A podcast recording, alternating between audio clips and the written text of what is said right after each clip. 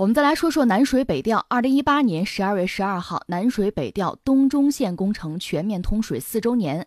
工程启动以来，南水成为了北方四十多个城市的主力水源，受益人口超过一亿人次。通过实施生态补水，南水更是让北方多地的河流干涸、地下水位快速下降等问题得到了缓解。作为河北石家庄市的母亲河，滹沱河曾经常年缺水。今年九月份开始，水利部、河北省政府联合启动华北地下水超采综合治理河湖地下水回补试点，利用南水北调中线工程，向河北省滹沱河、阜阳河、南拒马河。三条重点试点河段实施补水。河北省防汛抗旱指挥部办公室副主任于清涛介绍，南水北调中线工程与滹沱河上游的黄壁庄水库联合补水，中线工程补水量占到了百分之八十六。截至目前，共向河道补水三点七亿立方米，滹沱河地下水七十个观测点中的三十七个呈现水位上升趋势。华北地区普遍面临地下水超采问题。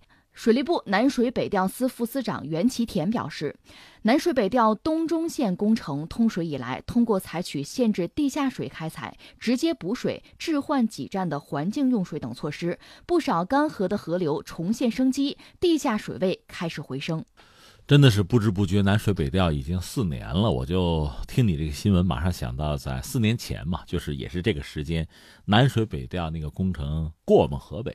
就过石家庄嘛，当时我们还做过一个大的直播，哦，个人还在里面操盘，感受很深。因为我个人哈，我父母就是做水利工作的，所以从小呢对这个搞水库哈，对这个水利设施、水利工程其实就比较熟悉。这就好比一个小孩子，如果父母是医生的话，从小对医院、对那个特殊的味道、碘酒的什么味道就比较熟悉是一样的。甚至他会形成一种思维方式。我和大家聊过，你比如说像这个雄安新区啊，千年大计。那一说雄安，大家想到这个想到那个，我一般会跑到地图那儿先看看旁边有水库没有啊？嗯，因为水库的大小就决定了你说雄安要做多大，你的容量有多大，你能承载多少人口，你能搞什么项目，你在产业上怎么选择，其实和水是密不可分的。尤其我们知道，像河北、像华北，就北方嘛，一直是缺水，要不缺水，何必南水北调呢？呃，这个工程到现在已经四年了，而且发挥了巨大的作用，受益人口都上亿了吧？这个确实让我们感到真的是很感慨。像北京现在它那个就市区自来水七成是靠南水，那我们河北也好，天津也好，其实也大抵如此吧。而且它确实极大的改变了原有，就是我们就是华北平原吧，原有的那个水资源的格局，应该说让我们。我觉得主要是腾出了相当的时间和空间啊，我们来做一些事情。原来我们就是被那个水资源少嘛、匮乏逼的很多事情是做不成，或者没有条件做。现在至少我们可以喘一口气儿，可以想想办法做点什么了。呃，怎么说呢？一样一样说，分三点说吧。第一点，我们可以说说历史。其实，你看中国传统上就是一个农业国，就我们几千年的文明史其实就是农业史。这么说也不夸张，同时也就是水利史。那从我们这个角度看，它就是这样。所以你要说南水北调，夸张一点说，古代就有啊。你要从呃雏形，从比较原始的格局讲，那恐怕追到春秋战国去了。最典型的，你比如说我们说东线哈，这个邗沟，你邗就是一个那个干活的干加个软耳，邗沟这个应该算。甚至有人说，你看这个隋朝，中国历史上那个隋朝没几年。后来不就是唐了吗？隋没有几年，但是在这个水利基础设施建设上做了大量的事情。你比如说，他那个大业元年，就是公元六零五年，当时就是你要说东线工程也行吧，拓宽了之前春秋啊秦汉晋时候原有的既有的那个渠道，然后又开了运河，开了这个通济渠，连接了黄河水系到达淮河。到大业六年，最终实现江淮河的一体通连，长江黄河通过淮河连在一起。后来到元朝一二八三年呢，又把过去的河道又改的那个直通的河道，就诸如此类的吧。就是我们大型的水利工程，其实在古代一直就在搞。另外，中线很有意思，就是宋朝的时候，一个水利专家提出过引汉水济黄河这样的设想，甚至引水的线路。也设计了，只不过后来没有能实施这条线哈。宋朝这条线，大家先记着，待会儿我还要提到。另外还有所谓西线，就是引藏水入江，这个工程也很猛吧？谁提的？左宗棠。只不过由于各种各样的原因吧，也没能实施。所以你看，中国这几千年的文明史，实际上在农业生产上，在经济发展上，都是和水紧密联系的。尤其是北方对水怎么用，怎么来解决缺水的问题？因为农业啊，生产生活都需要水，这个问题其实困扰着一代又一代的中国人。大家也想了各种各样的办法。后来你看孙中山那个时候，孙中山两个，一个是铁路，当然他这个话可能有点大，大家讲这也不能完全赖他。当时中国的那个形势、那个环境也不允许他真正把铁路做起来。他当时想十万公里嘛，和铁路非常的宏图大志，最后以他是没实现，是吧？壮志未酬，还有水利，大量的这个工程还有设想，最终也是等于说是纸上谈兵了。到了四九年以后。他当年很多想法，他逐渐的、真正的才实施。而这里面南水北调是很重要的一个项目。当然，另一个就是三峡了。三峡这个事情已经做出来了。说到三峡，扯一句，在九一年的时候，当时国内的一个泰斗级的人物，就是翁文波，就曾经预言说中国会发生非常严重的水患。而到了九八年，确实有大规模的洪水。但那个时候三峡修了一半吧，在那之后。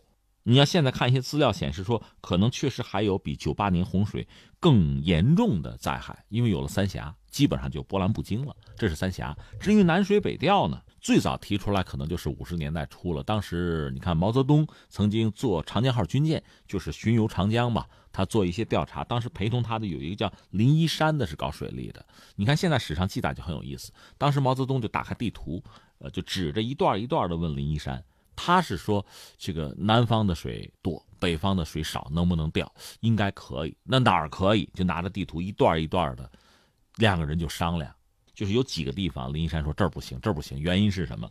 说毛泽东拿着铅笔指着那个地图上汉江，说这儿行不行？可不可以引引汉水？回答说的是汉江上游和渭河、黄河平行，中间只有秦岭、伏牛一山之隔，在这个地方可能会找到一个适合的地点，兴建引水工程。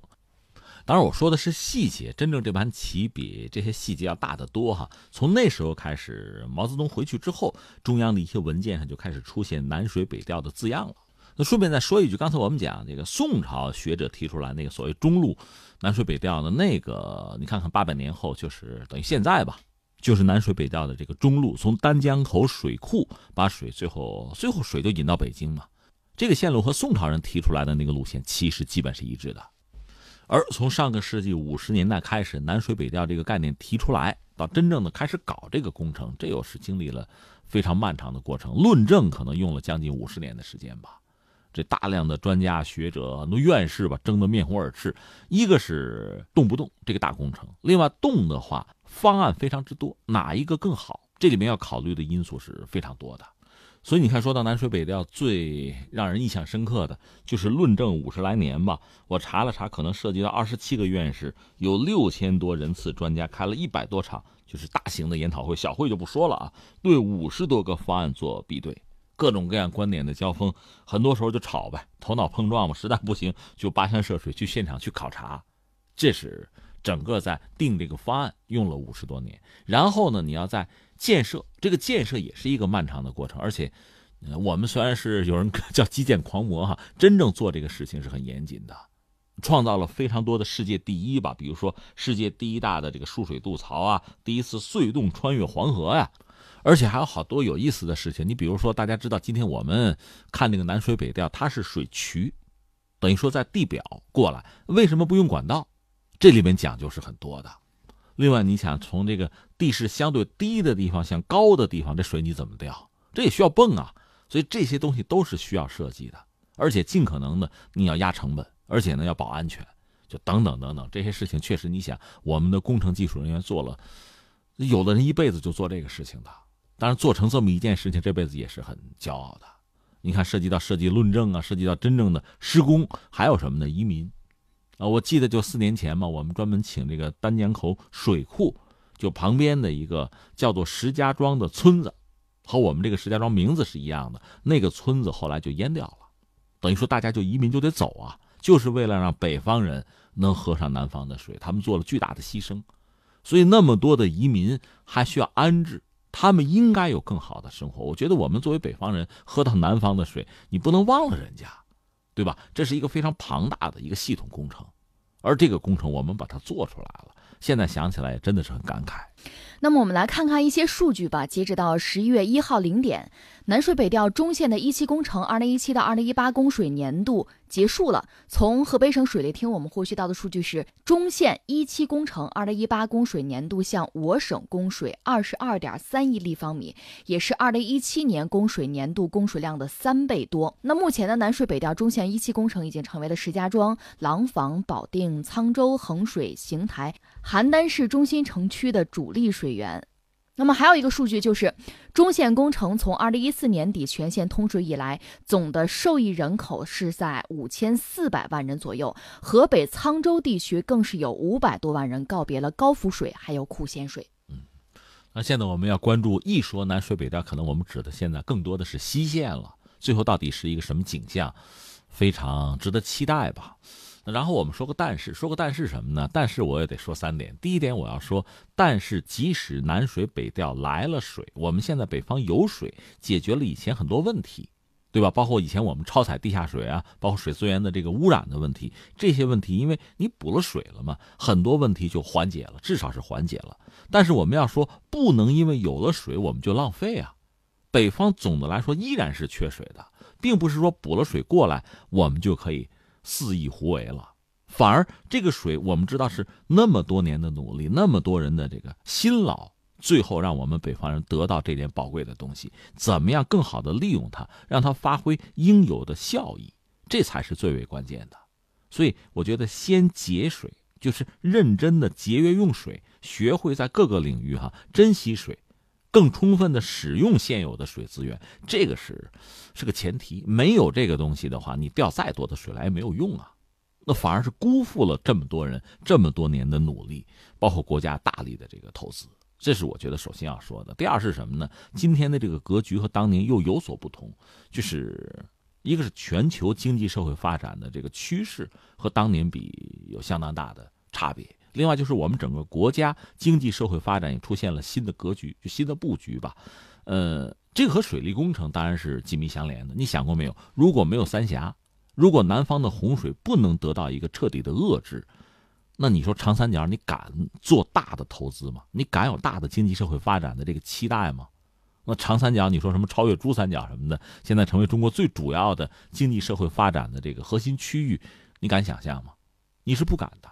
所以说到底呢，在古代的时候，中国是一个农业社会，在那个时代，其实治水，就水利资源的使用啊、管理都至关重要。那么到了工业时代，到信息时代，我觉得这个东西就更值得我们去关注了。正是我们以前比较好的解决了这个问题，才能够让我们有今天的发展。但是现在我们也知道，你比如说长江也好，黄河也好，水资源的开发利用到了一个一个新的地步。你比如黄河可能都变清了，然后是断流，黄河有可能就成为一条内陆河了，都入不了海了，因为没水了嘛。这就在它入海口会出现海水倒灌，这类的问题又开始困扰我们。另外，长江也是它的这个干流、支流大量的这个水利设施，当然这个发电对国计民生至关重要。但与此同时呢，怎么样保护生态环境？怎么样来寻找一个就是自然和我们人类社会发展能够就是和谐的？能够和平共处、可持续，这是我们现在要考虑的一个问题了。这个问题，我们能不能找到一个很好的答案呢？再一个，我还要说什么呢？就是三峡也好，南水北调也好，作为人类的这种大工程啊，确实是举世瞩目。你知道卫星上应该能看到哈。问题在于，它都是有寿命的。它的寿命呢？你想，像三峡大概有人说是二百年左右，二百年到四百年。我是看到过几个不同的说法，是吧？那然后怎么办？当然，这个事情我们今天真的就要考虑了。包括你说南水北调，这都是明渠嘛，这样过来的。这个工程，一个是保证它的安全，呃，保证它相对比较持久的效益哈。那之后怎么办？我们总不能像那个法国那国王叫路易十五吧，在我死后哪管洪水滔天？我们当然要管了，爱自己的孩子，爱自己的后代，为整个民族的未来，你当然要谋这个发展。所以我们现在做很多规划，它就不能是只顾眼前利益。只考虑现在的效益，你确实要有一个长远的眼光。我们很多大型的这个基础设施的建设，你必须要考虑未来。我顺便再说一句，你比如说这个钢筋混凝土，就说这个混凝土这个玩意儿，它实际上是永垂不朽的。你造了大量的这个建筑基础设施建筑，然后它毁了之后，这个东西它是不会你说埋到地底下多少年降解没有这个问题，它在地球上会越来越多的。这个东西怎么解决啊？就混凝土啊，将来它也会成为问题的。我们大量的基础设施建设，包括大量的建筑垃圾，将来怎么解决？